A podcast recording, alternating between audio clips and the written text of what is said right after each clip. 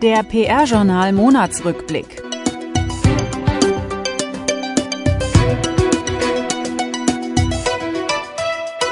Die wichtigsten Themen für den Monat Dezember. Zum 80. Geburtstag von Manfred Piewinger, Quervernetzer und Kommunikationsmanager. 60 Jahre Deutscher Presserat. Edelmann Ergo ein Jahr nach der Fusion.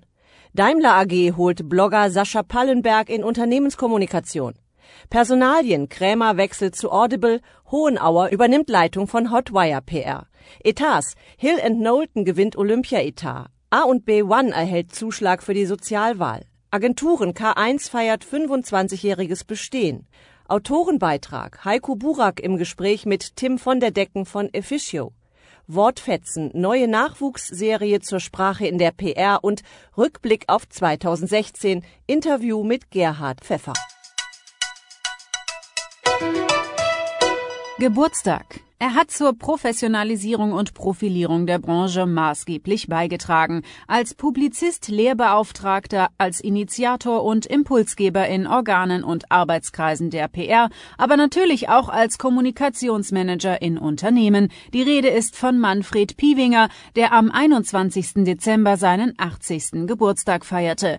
Über die Verdienste Piewingers schreiben Wolfgang Griepentrog und Ansgar Zerfas in zwei Beiträgen im PR-Journal. 60 Jahre Deutscher Presserat. Rund 250 Vertreter aus Medien, Politik, Wissenschaft, Kirche und Wirtschaft folgten der Einladung zum 60. Jubiläum des Deutschen Presserates am 1. Dezember in Berlin. Der Festakt war auch geprägt von der Diskussion um die Lügenpresse. Bundespräsident Gauck, der als Hauptredner geladen war, legte in seiner Festrede den Fokus auf die Vertrauenskrise, der die Medien, aber auch Politik, Gewerkschaften und andere Institutionen ausgesetzt seien. Die alles entscheidende Frage bliebe, wie sich journalistische Qualität, ökonomischer Erfolg und publizistisches Ideal zu einem harmonischen Ganzen fügen ließen.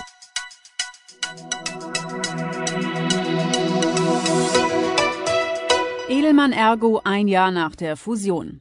Ein Jahr ist seit der Fusion von Edelmann und der Ergo Unternehmenskommunikation vergangen. Chefin Susanne Marell zeigt sich zufrieden und gibt im Gespräch mit dem PR-Journal Antworten auf Fragen zur digitalen Transformation, zu den Zielen und weiteren Veränderungen. Dazu gehört zum Beispiel auch die Einführung flexibler Wochenarbeitszeiten und zusätzlicher Urlaub für die Mitarbeiter sowie die Vernetzung mit Kollegen aus anderen Standorten. Mehr Infos dazu und das ausführliche Interview mit Susanne Marell gibt es auf PR Lokaljournal.de.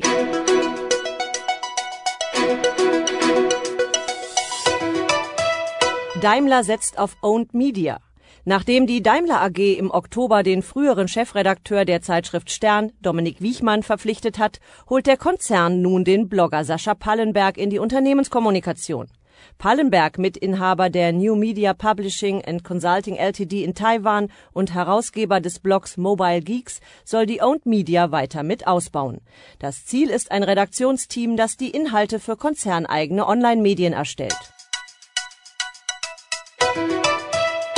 Personalien auch in diesem Monat gab es wieder einige Jobwechsel. Hier sind die wichtigsten. Jens Krämer leitet seit Oktober die Unternehmenskommunikation der Amazon-Tochter Audible, dem führenden Anbieter digitaler Hörbücher und Hörspiele.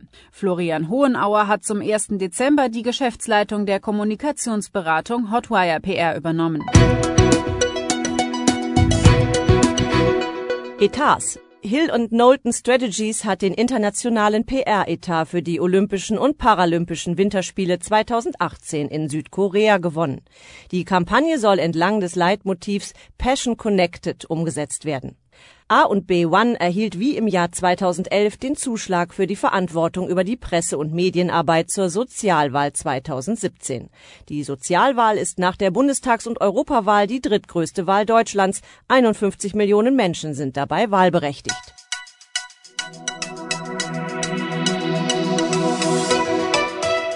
Agenturen die Kölner Agentur K1 feiert in diesem Jahr ihr 25-jähriges Bestehen. Was als Agentur für Pressearbeit begann, ist heute eine erfolgreiche Beratung für Marken-PR geworden. Auch das PR-Journal gratuliert und bedankt sich für viele Jahre gute Zusammenarbeit, denn K1 betreute jahrelang die Interviews im PR-Journal. Weitere Agenturmeldungen. Die Hamburger Agenturgruppe Fischer Appelt eröffnet ihren achten Standort in New York City und will so den internationalen Expansionskurs weiter vorantreiben. Die Wiesbadener Agentur Fink und Fuchs Public Relations AG firmiert künftig nur noch unter Fink und Fuchs AG. Die Namensänderung sei wichtig für den Veränderungsprozess in Richtung einer Full-Service-Kommunikationsagentur. Balu PR kann auf ein wachstumsstarkes Jahr zurückblicken. Nicht nur der Jahresumsatz stieg um 63 Prozent, auch die Anzahl der Mitarbeiter wurde verdoppelt. Aus der Reihe Studierende im Gespräch mit der GPRA stellten sich im zwölften Beitrag Veit Mattauer, Geschäftsführer von Sympra, Trainee Konstanze Trojan sowie Student-Trainee Bianca Finkel den Fragen von Katharina Mark und Katrin Kamm, beide aus Mainz. Das Interview ist nachzulesen unter pr-journal.de.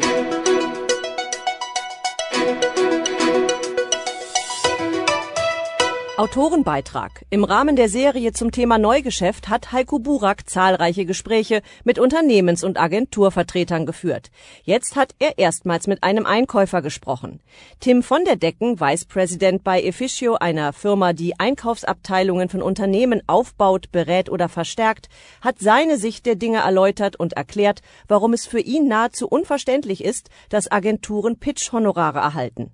Den ausführlichen Artikel sowie weitere Autorenbeiträge finden Sie im PR-Journal unter der Rubrik Meinungen. Neue Serie Zusammen mit der Hochschule Hannover hat das PR-Journal eine neue Reihe zur Sprache in der PR entwickelt. Unter dem Titel Wortfetzen reflektieren Studierende des Masterstudiengangs Kommunikationsmanagement in eigenen Beiträgen aktuelle Beispiele aus der digitalen PR-Praxis. Folge 1 beschäftigt sich mit dem Thema Humor, beispielhaft dargestellt an der Pressearbeit der Polizei. Jahresrückblick mit Herausgeber Gerhard Pfeffer. Herr Pfeffer, wenn Sie auf das Jahr 2016 zurückblicken, wie ordnen Sie die Entwicklung des PR-Journals ein? Also wir sind zufrieden. Wir sind laut äh, IVW weiterhin das meistgenutzte Branchenportal mit 30.000 Visits und 70.000 Page Impressions im Monat. Das heißt, wir haben im Tagesdurchschnitt 950 Besucher. Wir haben einiges dafür getan auch jetzt. Wir haben im letzten Jahr alle unsere Seiten auf Responsive Web Design umgestellt, weil wir immer mehr Aufrufe über die äh, mobilen Geräte haben und da muss natürlich alles gut dargestellt sein.